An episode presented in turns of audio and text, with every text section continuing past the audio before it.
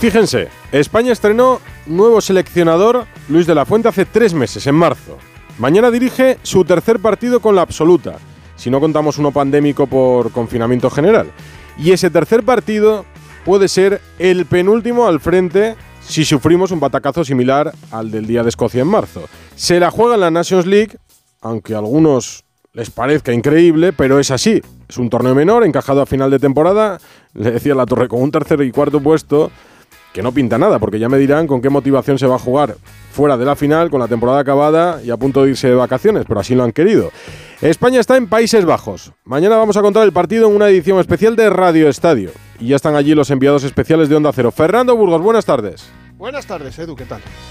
Mañana España, ¿motivada o no? Extra motivada, se podría decir, porque los mensajes, los inputs que te llegan desde el interior de esa concentración indican y transmiten que todos están con Luis de la Fuente, que no se ha cuestionado en ningún momento al seleccionador nacional, que las informaciones que han salido son falsas, como dijo Luis de la Fuente el día que dio, el pasado viernes no, el anterior, su segunda convocatoria. Y hay mensajes que te llegan desde dentro que dicen, cuidado, cuidado, que mañana se la juegan todos porque consideran que el partido contra Italia es mucho más trascendental que la posible final. O sea que no sería lo mismo perder en semifinales que perder la final, como ocurrió en octubre del 2021 con Luis Enrique en el, en el banquillo. Mm. Que ha cambiado el ambiente en el grupo. O sea, se está señalando a jugadores que ya no están aquí. que el ambiente que hubo en marzo no fue del todo bueno. ¿Por culpa de quién? ¿De los que no están? ¿De Ceballos, por ejemplo? ¿De Aspas, por decir otro nombre? ¿De quién más? ¿De los que no estuvieron? A ver, es que eh, ahora todos cierran filas en torno a Luis de la Fuente, pero los dos meses y medio que han pasado desde aquella derrota en Glasgow no han sido fáciles. Incluso se están preguntando, oye, ¿por qué criticáis que el entrenamiento del domingo por la mañana se suspendiera. Es que lo, lo decidimos porque los jugadores volaban en los entrenamientos. Y me pregunto yo, pero si el domingo solo llevaban dos y el primero fue de... Es cierto. Pero bueno, son las cosas que pasan en torno a esta selección nacional. Hoy, en el campo de entrenamiento del 20, donde se ha ejercitado el equipo nacional a las 7 menos cuarto, eh, esto parece... A ver, ¿qué te voy a decir yo? Parece una zona de España con mucho calor. Estos no son los Países Bajos. 32 grados de temperatura a la hora del, a la hora del entrenamiento. Un calor parecía, a ver, no quiero ser exagerado, pero parecía cualquier lugar de, de Andalucía donde aprieta el calor. Han entrenado los 23, sí, incluidos Rodri Hernández Cascante y Aymeric Laporte. Para ser titulares, ha dicho Luis de la Fuente que están para jugar. Yo tengo serias dudas, pero si lo dice el seleccionador, solo hay un futbolista descartado que es Dani Olmo, que hoy se ha ejercitado al, al, margen de sus compañeros con los problemas que tenía en uno de sus aductores. Y te cuento, ¿cuál puede ser la gran sorpresa en el 11 de mañana? Ansu Fati. Ansu Fati. La gran sorpresa mañana puede ser Ansu Fati en el 11 titular de Luis de la Fuente. Pues vamos a esperar, porque evidentemente ha dicho que los tres porteros son de confianza, pero yo creo que el titular es Kepa Rizabalaga. Las bandas de los laterales deberían ser para los dos futbolistas veteranos que ha convocado, Jesús Navas y Jordi Alba, que va a ser capitán en su partido número 91, y la pareja de centrales, ¿por quién apuestas? ¿Nacho Lenormand? O si juega Rodri, eh, perdón, Laporte va a jugar con Lenormand los dos hispano-franceses. Descartaría Laporte, ¿no? Aunque sea por la fecha de llegada a la concentración entonces también a Rodri. Pero Rodri es uno de los futbolistas más importantes, por no decir el más importante de esta selección, no solo porque viene de ser campeón de Europa con un gol suyo en la final de la Champions, sino porque ya lo demostró en la anterior ventana. El único mm. jugador de campo que jugó los 180 minutos fue Rodri Hernández Cascante. Y luego la dupla eh, en ese medio campo, Rodri Miquel Merino, Zubimendi Miquel Merino, jugará Gaby, que no le gusta jugar por la izquierda y sí más en otra posición del medio campo. ¿Quiénes serán las bandas? Ansu Fati y, por ejemplo, Jeremy Pino, el delantero centro. Hay muchas dudas en torno a la selección española, pero hoy lo que te decía, querido escenificar Luis Rubiales, el apoyo a Luis de la Fuente con un abrazo en el entrenamiento del equipo nacional bueno, que escenifiquen todo lo que quieran, pero yo lo que quiero es que gane la selección española mañana, en lo que consideran, repito, desde el seno de la federación, un partido más trascendente que el que pudiera ser el próximo domingo en la final de esta UEFA Nation League. Y es que, como te decía estos días, estos días no solo se la juega de la fuente. Hoy de la Fuente lo ha querido también escenificar en la sala de prensa, darnos masticado el titular para los periódicos de mañana. Pensamos en la oportunidad que tenemos de llegar a una final, de verdad. No pensamos en nada más. Es que nuestro escenario es jugar y mañana el partido para llegar a la final. No hay día después. Ya sé que esto lo vais a poner ya de titular. Yo lo veo como si es mi último partido. Pero es que no ahora, de siempre. La única manera de afrontar algo con energía y con ganas y dejándote todo es pensar que es la última oportunidad de tu vida. Me inquieta lo que controlo, lo que puedo controlar. A mí, de verdad, con todo el respeto, lo digo de corazón, los dimes y diretes no me quitan ni un segundo. No le quitamos ni un segundo con esto que hemos hablado ahora mismo, pero es natural, tiene que centrarse en lo deportivo y en el partido de mañana. 9 menos cuarto frente al rival de la semifinal que se juega hoy. Los jugadores ya están, imagino, durmiendo, tranquilos y mañana directos al estadio. Sí, bueno, han llegado hace nada unos minutos a su hotel de concentración, van a cenar a partir de las 9 eh, de la noche tendrán libre para hacer sus cosas hasta las 12 de la noche.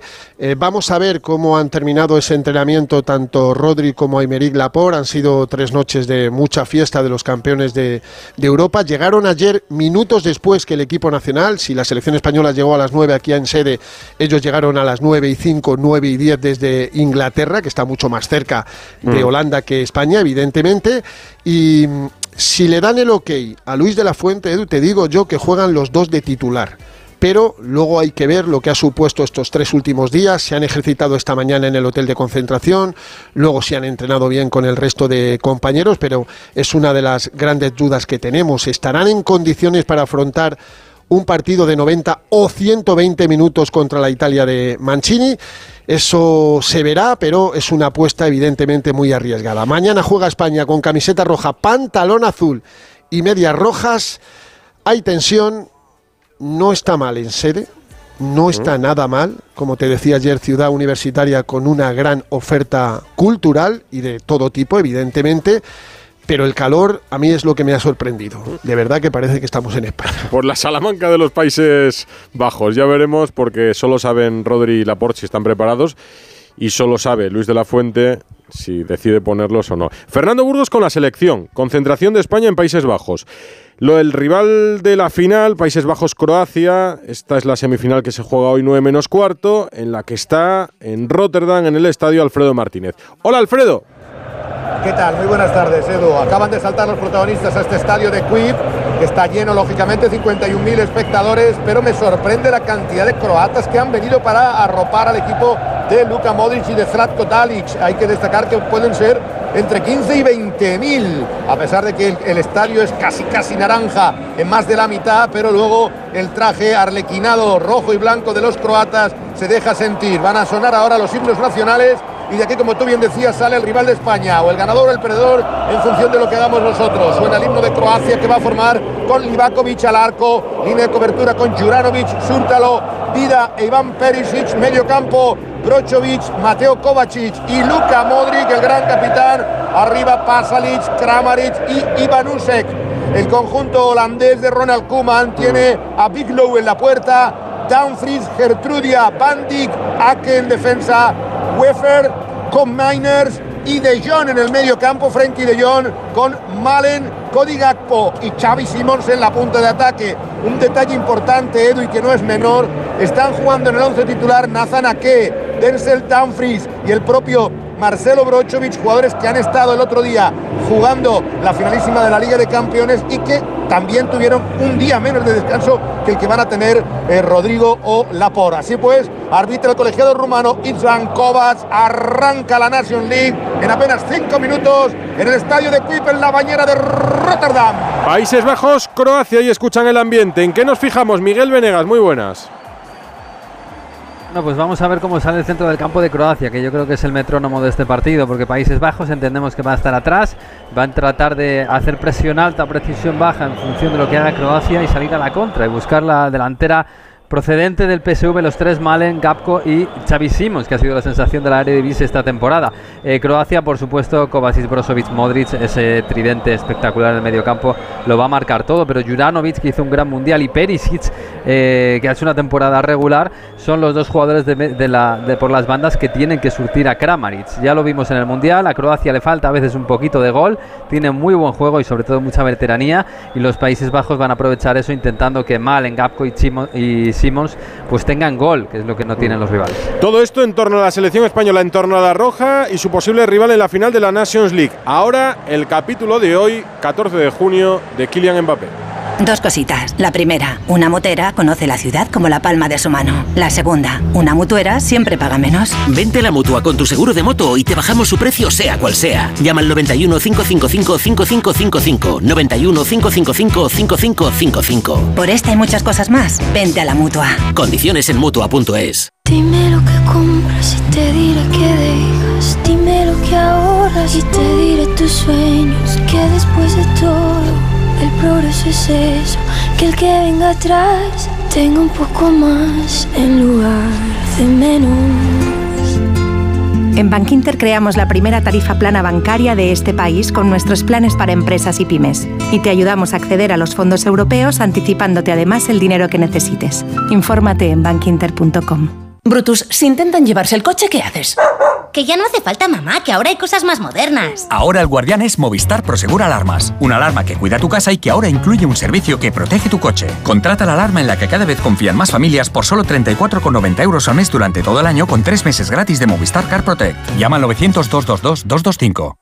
Pongamos que hablo del grupo español más importante de todos los tiempos. Compramos 100 singles y nos fuimos Nacho, Ana y yo por las emisoras. De pronto sonaban sintetizadores en la radio y era un grupo español. Cuando ponían Hoy no me puedo levantar, era la pista llena, llena, llena de gente bailando a muerte. Mecano me salvó la vida. Pongamos que hablo de Mecano. Hoy a las 10 y media de la noche en La Sexta. Ya disponible en Atresplayer Premium. Alquiler, acción de alquilar, negocio por el que se cede una cosa a una persona durante un tiempo a cambio de una rentabilidad. Seguro, objetivo, es cierto, libre y exento de todo peligro o riesgo. Si piensas en alquilar, ya sabes, alquiler seguro. Llama ahora al 910-775-775. Alquiler seguro, protección a propietarios. Es que esta casa se queda cerrada meses y cuando oyes las noticias te quedas preocupado. Es normal preocuparse, es una segunda vivienda. Pero si verificamos que alguien intenta entrar, podemos avisar a la policía para que actúe e incluso desaloje la casa. Aunque con las cámaras exteriores y los sensores podemos detectarlo antes. Así que tranquila, la casa está cerrada, pero bien protegida. Protege tu hogar frente a robos y ocupaciones con la alarma de Securitas Direct. Llama ahora al 900-272-272. La brújula de Radio Estadio. Edu Pidal. El Real Madrid ha hecho oficial el fichaje de Bellingham hasta 2029 y se presenta mañana en Valdebebas. Alberto Pereirola. ¿Qué tal? Muy buenas. Ahora hablamos de Mbappé, evidentemente, pero sí, la noticia ya la veníamos contando un par de semanas, incluido las fechas que eh, habían llevado a que el Madrid tenía que hacer un pequeño cambio de planes. Ya se había anunciado el jueves de la semana pasada ese traspaso por 103 millones más el 30% de esos 103 kilos que puede llegar a cobrar el Dortmund en cuanto a las eh, variables del fichaje por el Real Madrid, pero aquí le tenemos seis temporadas, mañana va a ser presentado, esta mañana a eso de las eh, una y cinco más o menos oficial, para que mañana a las 12 le veamos a la Ciudad Deportiva del Real Madrid y veamos con qué dorsal aparece. Lo que sí que va a tener en sus manos es la nueva camiseta del conjunto blanco. Y es que Adidas había quejado por el hecho de que Fran García y Brahim hubieran aparecido con la de la temporada pasada, por eso se aceleró. El spot, ya sabes que estaba grabado con Benzema y con Asensio. Y era, bastante raro sacar ese, así que se ha grabado uno nuevo con eh, Tony Cross, con Vinicius, antes de que se marchara a Barcelona y con el eh, propio Nacho Fernández, que va a ser el capitán del equipo, así que mañana Bellingham con esa camiseta lo que se ha llevado hoy es una advertencia. Y otro que ya no está se ha llevado un palo. Y es que Tony Cross, en ese famoso programa ya Infamous Loopen que hacen con su hermano eh, Félix, eh, ha dicho dos cositas. Una, que ya vimos lo que pasó la última vez que el, el, Madrid hizo un traspaso de más de 100 millones, que vino alguien aquí que no salió bien y que utilizó sus últimas temporadas como vacaciones Y punto número dos, que Karim Benzema no se despidió de nadie del equipo y que la mayoría de los jugadores se enteraron por el comunicado oficial del mismo domingo por la mañana, Edu. Ahí está todo. Rodrigo Goes desde la concentración de Brasil. Bueno, para mí 10, porque es un fenómeno, es uno de los mejores jugadores del mundo y sabemos que, que ahora mismo necesitamos un jugador ahí en esta posición, a que él le gusta jugar. Entonces, para mí me da mucha ilusión que venga Mbappé, pero claro, él tiene contrato, está en París entonces tenemos que respetar esto. Yo creo que cuanto antes mejor, ¿no? Pero no solo Mbappé, hay otros jugadores también. Si no, si no puede venir Mbappé ahora, hay otros jugadores. Y bueno, pero eso tiene que decir Florentino Ancelotti. Creo que ellos van a hablar ahí y, y ver lo que es el mejor para Real Madrid. ¿Y qué hablan Florentino y Ancelotti, Pereiro? Bueno, Ancelotti en esto pinta muy poco.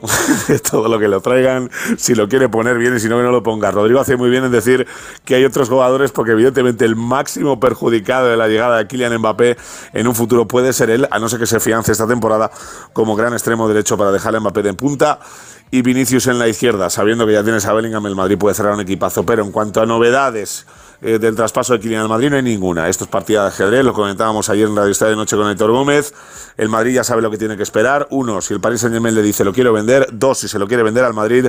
Tres, si hay un precio fijo porque no va a haber puja. Y cuatro, saber que es muy complicado asumir que uno, Mbappé se quiere marchar esta temporada porque quiere ganar toda la pasta que se le debe a partir del 1 de septiembre, 100 millones, más el sueldo que tiene durante todo el año. Y dos, que el Madrid no le va a pagar ni el 25% de lo que va a cobrar esta temporada en París. Así que lo normal es que siga un año más y el año que viene se le fiche. Si se pone a tiro y Mbappé quiere perdonar dinero, eso ya es otra cosa. Capítulo Mbappé en Francia. Eh, Emmanuel Macron va a intentar convencer al jugador para que siga en París. Manu Terradillos. porque no es la primera vez, así Mm. lo diríamos por aquí, se ha vuelto a meter, ha sido en un acto público donde un joven aficionado del PSG le preguntaba literalmente si Mbappé se iba a quedar, la respuesta del presidente de la República fue literalmente no tengo ninguna exclusiva al respecto, pero voy a presionar para ello. El jugador ya reconocía cuando renovó en el pasado que ya le había contactado el presidente. En un ámbito un poco más deportivo, el equipo adelantado que hay diálogo ya entre el club y el clan Mbappé. La madre Faisal Amari ha hablado con el presidente Al Gelaifi y el jugador lo ha hecho con Luis Campos, el asesor deportivo, eso sí, sin avances de momento. Todas las presiones posibles para que Mbappé siga en París. Y caso Mbappé en Italia porque ha dado una entrevista en la Gacheta de los Sport para decir que Mario Gago, hola. Hola, ¿qué tal? Edu ha dicho en Gaceta de los Sport, no he pedido que me vendan al Real Madrid, solo he confirmado que no quiero activar el año a mayores que tenía de contrato con el PSG. No hemos hablado de renovación, pero estoy, estoy muy feliz, estoy feliz de seguir aquí la próxima temporada. Con Mbappé o sin Mbappé, la temporada futbolística 23-24 va a arrancar el viernes 11 de agosto y va a terminar el próximo 26 de mayo.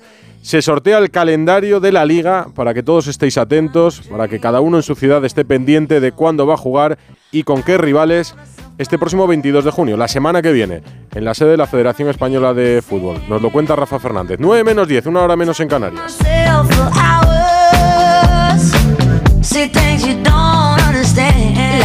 La de Radio Estadio. No coincidirán, imagino, Javier Tebas y Luis Rubiales en ese sorteo. Rafa, hola. Pues eh, hola Edu, ¿qué tal? Eh, no coinciden habitualmente y no creo que vayan a coincidir esta temporada porque no parece que el horno esté para bollos todavía con ese convenio de- con los árbitros por definirse y ese modelo arbitral, entre otras cosas.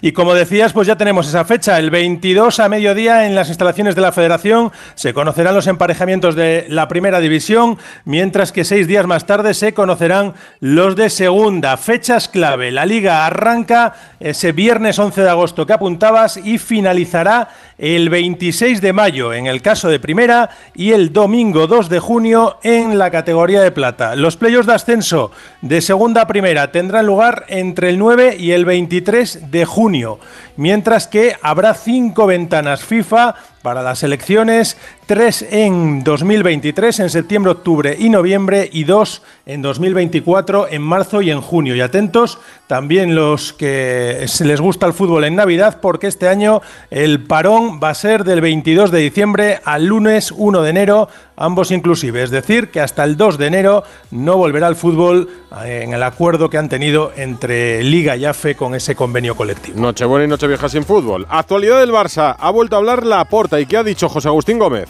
Hola, buenas tardes. Eh, Edu ha hablado ante el Senado barcelonista, que está formado por los socios y socias con más antigüedad, y les ha dicho que estén tranquilos, que el Barça podrá inscribir jugadores. Encara hem de seguir reduint aquesta eh, massa salarial esportiva per tal d'arribar al límit que ens Aún dona. tenemos que seguir reduciendo esta masa salarial deportiva para llegar al límite que nos da la Liga de Fútbol Profesional. Está montada así, es la normativa que ha impuesto la Liga la tenemos que respetar si queremos competir en la Liga Española y en este sentido es lo que estamos haciendo. Hemos conseguido que la Liga nos aprobara el plan de viabilidad que hemos presentado para los próximos dos años. ¿Esto qué quiere decir? Pues hombre, que podremos registrar jugadores que si no nos llegan a aprobar el plan de viabilidad no los habríamos podido registrar. Me refiero a jugadores importantes que era necesario poder inscribir. Jugadors importants que era necessari el poder-los inscriure. Respecto al caso Negreira, ha dicho que es una gigantesca campaña de desprestigio profesional al club y en el filial, Rafa Márquez una temporada más como entrenador del Barça Athletic. Lista definitiva de la sub-21 de Santi Denia. Gonzalo Palafox. Hola Edu, ¿qué tal? Muy buenas. Sí, ya conocemos esa lista definitiva de cara al europeo y con alguna sorpresa en cuanto a las ausencias. Santi Denia ha dejado fuera de la lista a Nico González, Latasa, Miguel Gutiérrez y Alejandro Francés. Llama la atención lo de Nico. Ayer solo jugó 18 minutos ante México y según me comentan es una decisión 100% técnica. No hay lesión de por medio. El que sí está es Gabri Veiga, del que ayer vimos muy poquito, la verdad, y Sergio Gómez, el jugador del City, que llegó el lunes de madrugada, ayer no jugó ni un solo minuto, y que nos confesaba tras el partido que les había controlado un poquito tras la consecución de la Champions. Todo lo contrario que Grilis. Sí, sí, me controlé un poco, sobre todo ayer ya, ya paré porque sabía que hoy tenía, hoy tenía que entrenar y, y la verdad que, que bien, que me encuentro muy bien. ¿No puedes confirmar que Grilis está bien? Está bien. Sí, eh, creo que mandó un mensaje por el grupo y ha dicho que, que está bien y que está preparado para ir con la selección. Bueno, preparado, preparado. Hoy hemos visto esa foto con el resto de compañeros del City, ya con la selección inglesa. Se le veía carita a Grilis, ¿eh? Pues Edu, hoy jornada de descanso. España viaja el domingo a Bucarest, donde debutamos el miércoles día 21 ante la anfitriona Rumanía. Polémica en Cádiz, sí que tenía ojeras Guerrili, sí. En Cádiz, cruce de declaraciones entre Manuel Vizcaíno, el presidente del Cádiz, y Ángel Torres, presidente del Getafe, el último el del Cádiz. no sería malo que cuando habla se informara un poquito, porque no, es ni- no hay ninguna sentencia, hay una resolución que va a recurrir el Cádiz y llegará hasta el TAS por el tema de, lo que nosotros entendemos una norma que ayer reconoció haber infringido, porque tú puedes negociar libremente anunciándoselo al club de origen, cosa que no han hecho tampoco, y después me voy a poner a trabajar, ya que con 23 millones menos de plantilla he quedado por encima de él, para el año que viene intentar sacarle algún que otro puesto más. Y sí es verdad que esta mañana escuché los ladridos de mi perra Ginebra y es lo solo único ladrido que he escuchado esta semana. Ayer criticaron a Ángel Torres por tener 71 años, que para algunos debe ser un defecto. Ojalá llegáramos todos con salud a, a esa edad, yo por lo menos. En Getafe, ¿cómo se lo toman este último dardo de Vizcaíno, Alberto Fernández? Hola Edu, ¿qué tal? Muy buenas. La postura de Ángel Torres la dejó bien clara ayer, ¿eh? el presidente del Getafe. Hay unas normas y el Club Azulón siempre ha trabajado pegado a ellas. El caso del Chocolozano, la denuncia que interpuso el Cádiz, fue archivada, fue sobreseída, eso es lo único claro. Por lo tanto, no hay caso Chocolozano. Ángel Torres va a esperar al próximo día 22 de junio a la comisión delegada de la Liga para que públicamente Manuel Vizcaíno se disculpe delante de Javier Tebas o si no, los abogados de Ángel Torres ya le han recomendado que de no ser así pondrá una denuncia. Capítulo Monchi, reunión en el estadio. Novedades, Carlos Hidalgo. ¿Qué tal? Muy buenas. Secretismo, caras serias, eh, reuniones, esa que cuentas de esta tarde. Sin novedad en el frente. Monchi sigue intentando que le dejen irse gratis y el Sevilla aprieta para ganar la batalla de al menos cobrar los 2,8 millones de la cláusula y además con el enfado del presidente eh, no permitir que el director deportivo se salga con la suya. Este mediodía, Monchi y su adjunto Fernando Navarro han estado en el Ramón Sánchez Pijuán en una reunión a la que ha asistido Alberto Pérez Solano, secretario del Consejo y, muy importante, abogado del Sevilla, presumiblemente para tratar asuntos relacionados con el contrato del director deportivo gaditano. Nadie hace declaraciones, nadie explica en qué punto está la situación, pero la salida de Monchi está un poco más cerca. Ya sí va tomando tintes de culebrón el asunto. Sí, sí, se alarga todavía. ¿Se resuelve la duda de quién va a entrenar al Rayo Vallecano, Raúl Granado? ¿Qué tal, Edu? Muy buenas. El banquillo del Rayo Vallecano sigue siendo una de las incógnitas en primera división y lo que ya sabemos, y así lo hemos contado hoy en Onda Cero, es que Íñigo Pérez no va a ser quien dirija al conjunto de la franja la próxima temporada. Entiende que por lealtad a Andón Iraola lo que debe hacer es irse con el técnico vasco y no hacer frente a la idea del club de quedarse como primer entrenador. Así las cosas, de una lista inicial de 40 nombres, ahora mismo hay 7 encima de la mesa, entre ellos el más conocido es el de Francisco, pero hay más entrenadores eh, y de eso saldrá el nombre del futuro míster del Rayo Vallecano. No hay prisa excesiva, aunque sí se quiere que eh, en los próximos días se dé carpetazo a este asunto para empezar a iniciar el proyecto del Rayo Vallecano en el año de su centenario. Su segundo, fiel a Iraola. Rafa Fernández, me contabas antes el calendario, ya hay tele para el Mundial Femenino, que era una duda. Sí, señor. En Europa ha habido un acuerdo global eh, por el cual ya pues eh, todos los países que eh, había habido problemas, incluso llegando a los gobiernos, como Inglaterra, Alemania y por supuesto el nuestro, España, ya tienen un acuerdo para que se vea ese Mundial Femenino en Nueva Zelanda y Australia y aquí será en Radio Televisión Española.